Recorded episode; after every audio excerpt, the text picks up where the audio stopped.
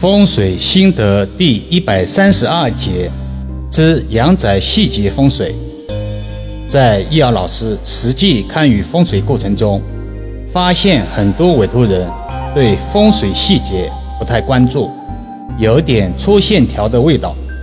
其实风水细节同样也很重要。今天就这个话题，与大家阐述一些观点：一、门槛风水注意事项。现代单元住宅并不是以大门为朝向，但大门作为住宅纳气口的风水属性并没有改变。易遥老师多次强调，气乃水之母，二者同出一名而已。此为在天成象，彼为在地成形。所以大门处的门槛作为纳气口的必经之处，也是比较重要的。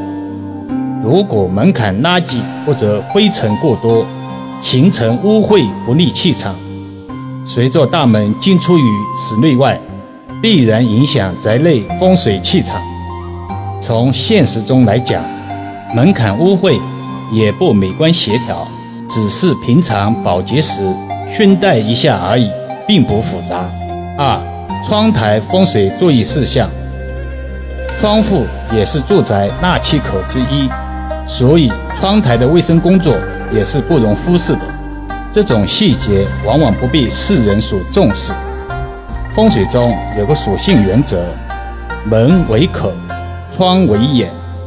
如果窗台灰尘或者垃圾过多，如同人的眼睛有病或者被蒙住了眼睛，易交损友，屡犯小人之相。现在是信息爆炸的时代。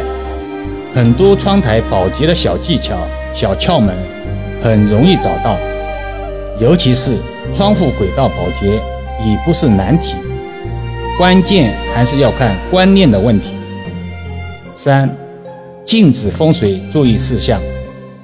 镜子是一种表面光滑，据出古人以打磨光滑的青铜为镜，并且具有反射光线能力的物品，有平面镜。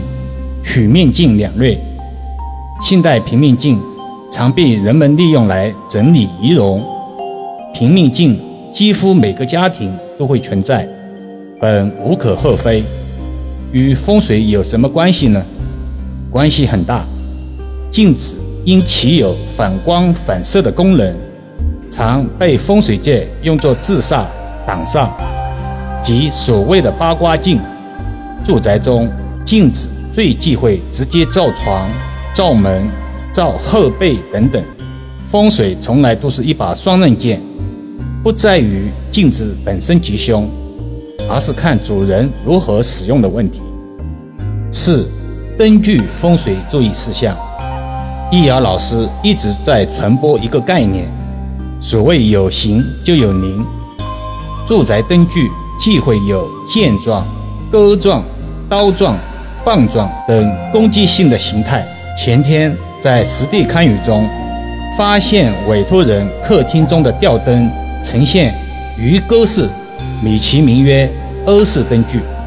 在此，并非泛指欧式或者中式灯具的吉凶，只是针对这一款吊灯的评价，不可偏执。一家人天天生活在攻击性武器之下。如同达摩克利斯之剑，总悬于头顶之上，气场吉凶，自行判断。有亦友问：国人清明祭祖有什么讲究？因为中国国土面积太大，各地各民族风俗不同，祭祖的方式也不尽相同。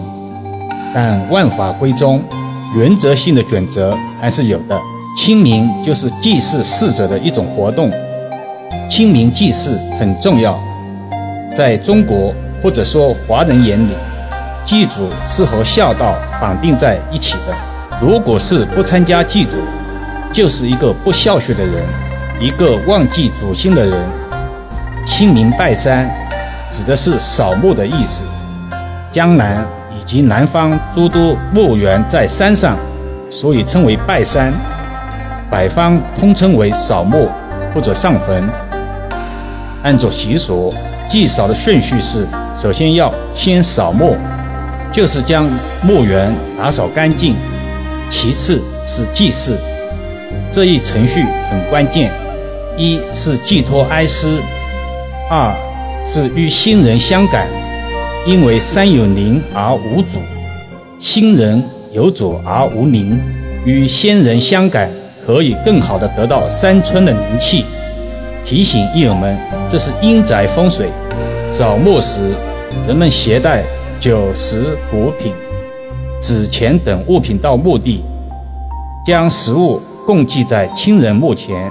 再将纸钱焚化为坟墓皮上新土，修整坟墓，折几枝嫩绿的新枝插在坟上，还要在上边压些纸钱，让他人看了知道此坟上有后人，然后叩头行礼祭拜。此后围坐聚餐饮酒，也可以放风筝，甚至相互比赛，进行相关活动。